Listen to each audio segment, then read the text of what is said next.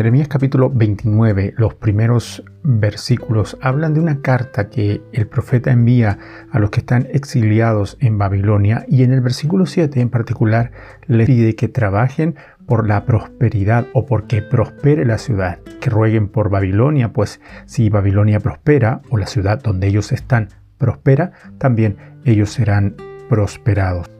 Vivimos en una sociedad que anhela, busca y quiere la paz, pero en cada paso que da se aleja cada vez más de ella. La paz es entendida como el estado ideal que puede tener o aspirar un ser humano o una sociedad, puesto que así alcanza una situación de total armonía y equilibrio entre el corazón y la mente del individuo. Es entonces una ausencia de conflictos y luchas. La única manera de lograr el progreso y el desarrollo de la persona y de los pueblos es que todos practiquen la paz.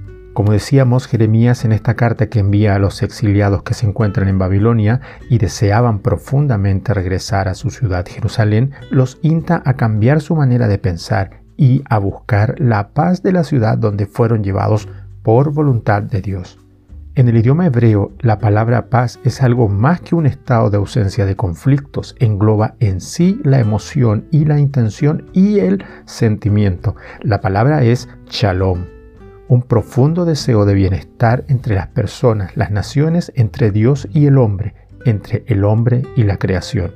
Como cristianos comprometidos con nuestra fe en Jesucristo, estamos llamados a procurar la paz, shalom, de nuestros países, ciudades y comunidades un evangelio integral en donde todas las relaciones sean sanadas por el poder del evangelio de Jesucristo es posible y está en nosotros como agentes de transformación integral que ese cambio pueda ser real.